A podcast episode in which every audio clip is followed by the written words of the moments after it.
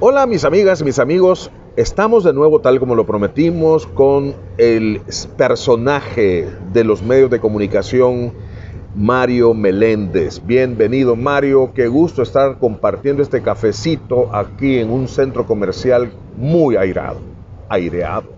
Gracias Francisco, eh, sí, estábamos recordando lo que hablamos en el primer podcast sobre temas variadísimos, sobre la autoestima del salvadoreño que algunas veces anda por el suelo, pero que debe, debe rescatarla, ¿no? Y sentirse orgulloso de ser parte de esta bandera azul y blanco. Claro. Y de este flor de isote y de este maquiliswat y todas las cosas, y el torobos y todas las cosas muy propias. Y con una historia hermosa. Claro, claro, El Salvador. O sea, El Salvador fue la cuna de la independencia cuando no existía Centroamérica, ¿verdad?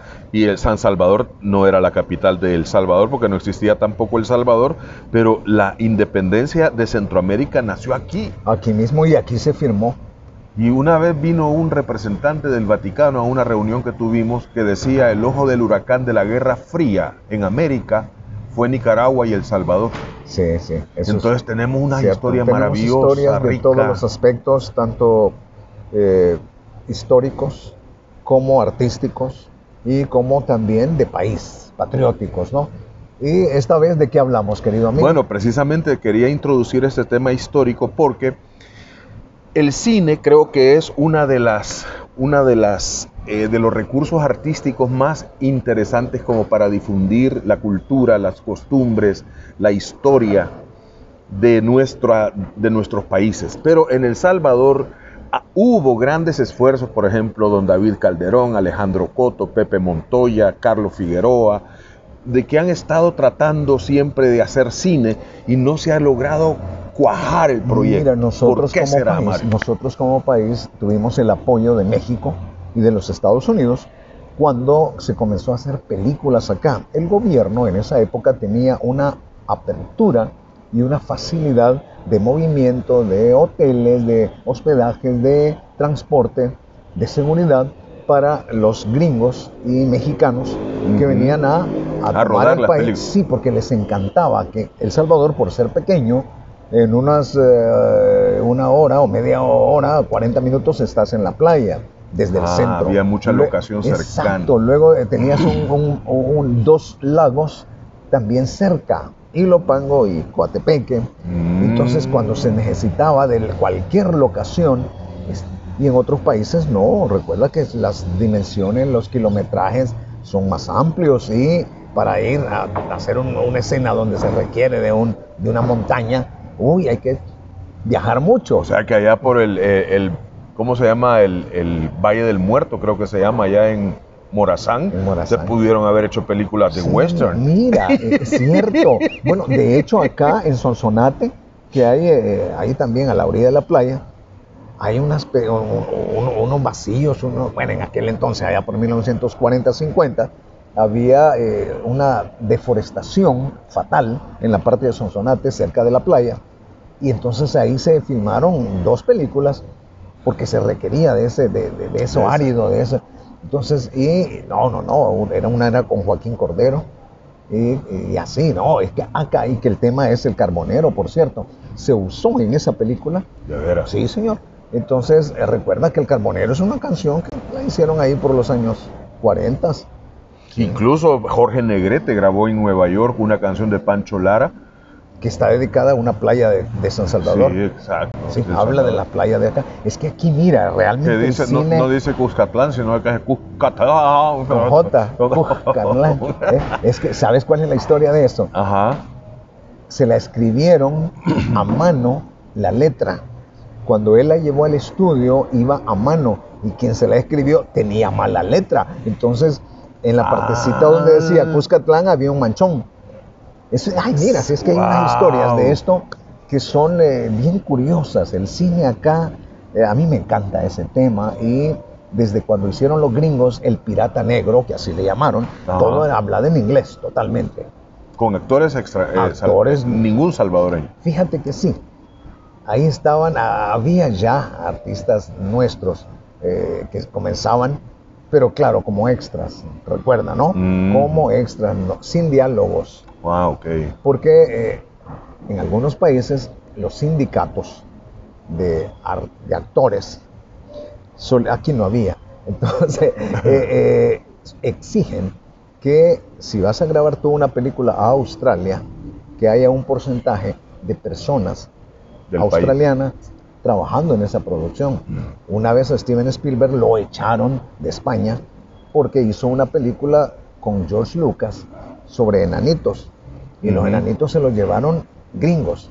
Y, el sindicato allá de, enanos, de, actores, protestó que por qué no los habían llamado a ellos. Mira, y lo sacaron porque hay tantas cosas. Pero volviendo al Salvador, aquí es interesante, Francisco, cómo el gobierno, el gobierno era muy, muy eh, chispa y daba todos los servicios.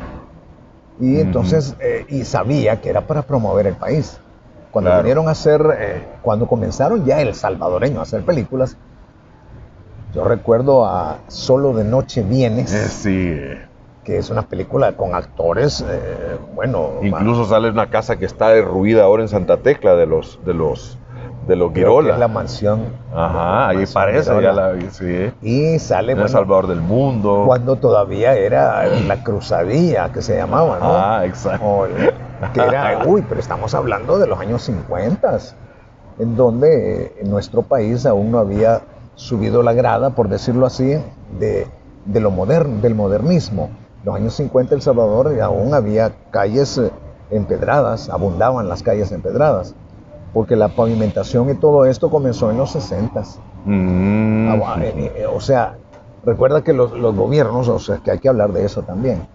Los gobiernos antes eh, había militares mezclados con abogados, con ingenieros, con...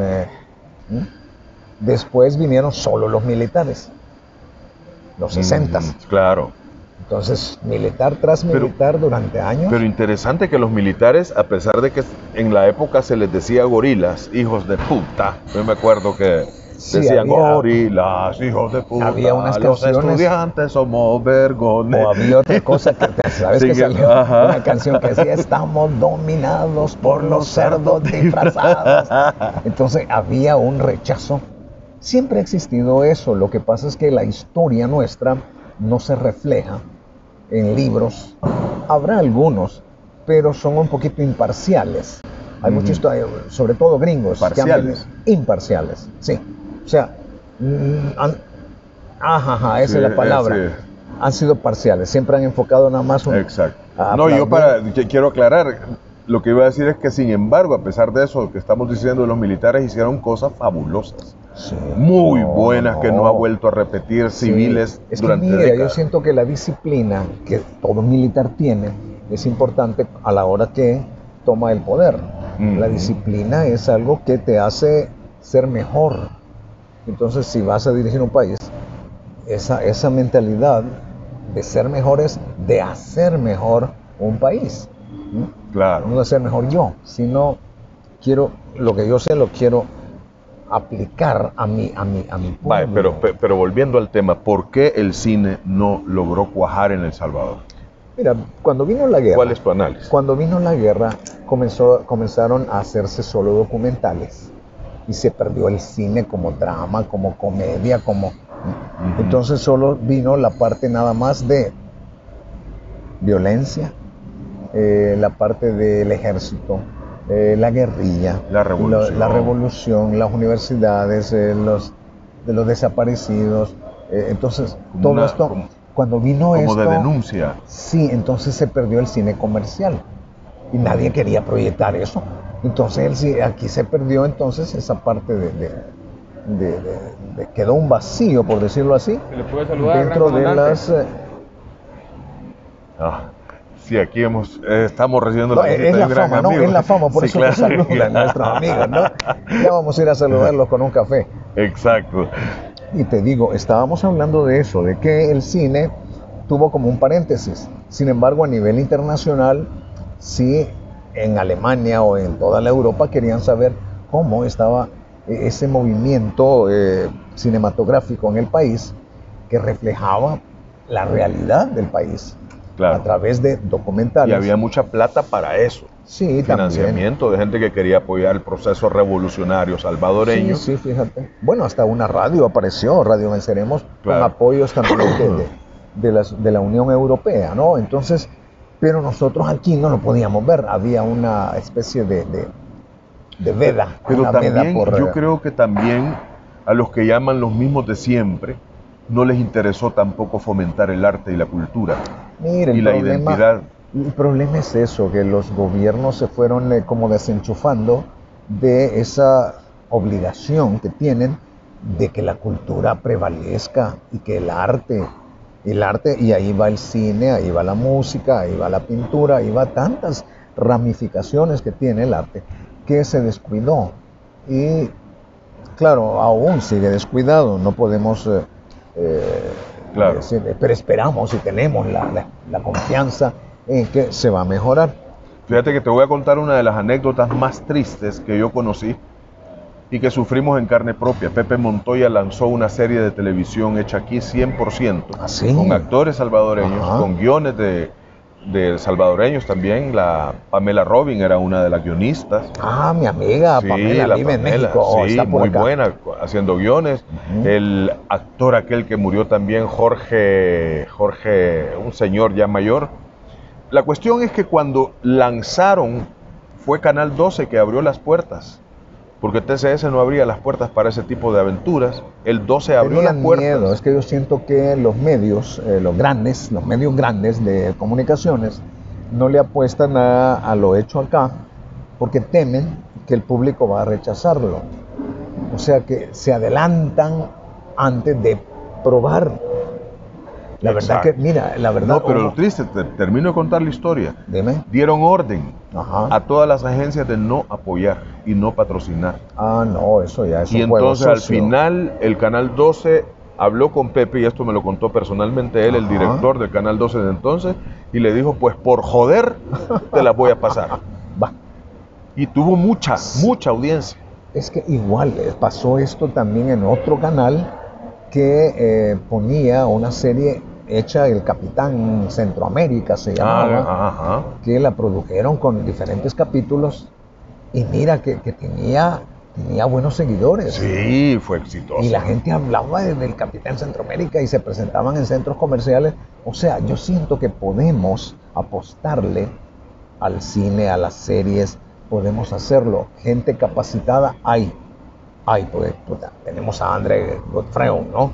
Un hombre ganador de Óscar que ha trabajado en las grandes cadenas norteamericanas y que lo tenemos acá prácticamente pues, desperdiciado porque solo da unas clasecitas por ahí, pero podría estar haciendo mm. cosas grandes. Tenemos a Jorge Dalton, un tipazo que igual estudió en Cuba cinematografía y, y ya ha hecho producciones, pero sin el respaldo económico. Entonces, ¿cuándo? tú sabes que el dinero siempre, siempre sirve para algo, ¿no? Claro. Y ese algo es hacer las cosas bien hechas. Porque si solo de creatividad, puedes tener todo el equipo y la creatividad, pero también al actor hay que, hay que darle un sándwich, porque eso de estar grabando, repitiendo escenas y te da hambre. Sí. o luego hay que, y, y transporte si vas a grabar fuera y se te hace noche. O sea, se requiere de dinero. Y aquí no, no Incluso yo recuerdo que yo actué de abogado, hice el papel de abogado en uno de los capítulos de la, de la urbe, se llamaba La ah, Urbe. Otro, sí, y esa, unas escenas las rodamos en Mariona, dentro del penal de Mariona. Y recuerdo que cuando iba, estábamos haciendo una escena, estaban todos los reos viéndonos detrás de una malla ciclón. Y entonces cada vez, cada vez que había una, ¿Ah? una escena con Cristian Lemus que le hacía de le hacía del, del, que estaba preso. Cristian Lemus, el, el, sobrino de don Toño sí, de Toño Lemus. Y Mercedes Flores era así el papel de mamá de él. Y entonces cuando él llegaba a decirle, porque lo acusaban de un crimen que él no había cometido. Sí, sí. Entonces ella le decía, hijo, decir la verdad. Y entonces él se ponía a llorar y, la, y, él, y ella lo abrazaba. Empezaban todos los reos. Y, se metía en el audio toda la gran bulla. No, mira, es que es divertido, ¿no? Aquí se han hecho cosas en El Salvador y se siguen. y cuando me paré y, y veían a la, a la a la actriz y yo la tapé y me empezaron a gritar, quítate de ahí, viejo pelón. y dentro de la película. No, cuando estábamos rodando. Es que mira, no, no, mira, acá, por eso es que en Estados Unidos o en cualquier país del mundo donde la producción cinematográfica es eh, rentable, aíslan el lugar donde se va a grabar y hasta cierran carreteras principales y las, los rodajes se hacen a medianoche mm. o entre las 3 de la mañana y las 5. Por lo tanto, la escena, ahí no pueden andarse equivocando mucho. Y el problema es cuando son películas de acción, que hay carros que vuelan y que se estrellan y todo esto, o que se incendian, y, tienen, para que nadie se atraviese ni nada de eso, peligroso. Entonces hacen cierres, pero ahí va la alcaldía, va todo el mundo, los bomberos, todo, o sea, una producción de cine también requiere de varios elementos alrededor. Y ahí es donde está el gobierno y las instituciones de Estado que apoyan. Pero entonces acá eso no se ve así. Acá todavía nos falta el involucrar para hacer una cosa bien hecha, pues, porque... Tiene que ser proyectos de país. Son proyectos de país, porque si tú lo haces, no te va a salir como, como realmente debe salir. Claro. Y entonces se han hecho películas acá, comedias y todo, y se han pasado, eh, se han proyectado en los cines, las cadenas grandes, y han aportado cierto dinero, pero la gente, todavía el salvadoreño, no le tiene afecto hacia lo suyo ¿eh? sino que siempre dicen, no, malos, son malos, no, que no.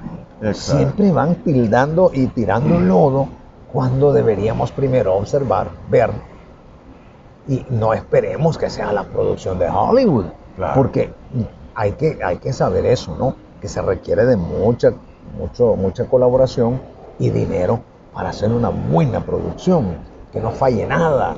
Exacto. Como cuando hay esos, en las carreteras en otros países llenan de aceite las calles. Entonces las luces se reflejan sobre el aceite que está sobre la calle y esto te da, pero acá y aquí no, aquí cualquier cosa se hace en la calle sin tocarla. O sea, hay muchas cositas, son detalles pequeños que hacen grande una producción. O sea, no solo es la actuación, ¿verdad? Sino también lo, la, la, locación. Ah, Mario, mira que cómo se nos va el tiempo de rápido. Tenemos 17 minutos conversando y yo siento que han sido cuatro Entonces, por favor, ya no sigan. ya no nos sigan. no, no, no, esto es para, esto, esto debe ser para varios capítulos. Claro, claro. hay mucho que hablar sobre cine hecho en casa. Bueno, les quiero decir de que ahora estamos precisamente eh, aquí asistiendo a la presentación de un libro, Antes que hable el volcán. Es una novela fabulosa, yo la leí, de un autor salvadoreño, que cuenta historias de cómo el arte ha tenido problemas, dificultades, tristes historias en El Salvador. Entonces, es un, es un libro que les recomiendo. Em, y vamos entonces a escucharnos en otro programa, Mario, pero por favor, yo, yo, yo te invito el café, no te pongas así. Que por favor no hable mucho. bueno. Gracias a los amigos, amigas por la atención prestada y ya no lo vuelvo a hacer.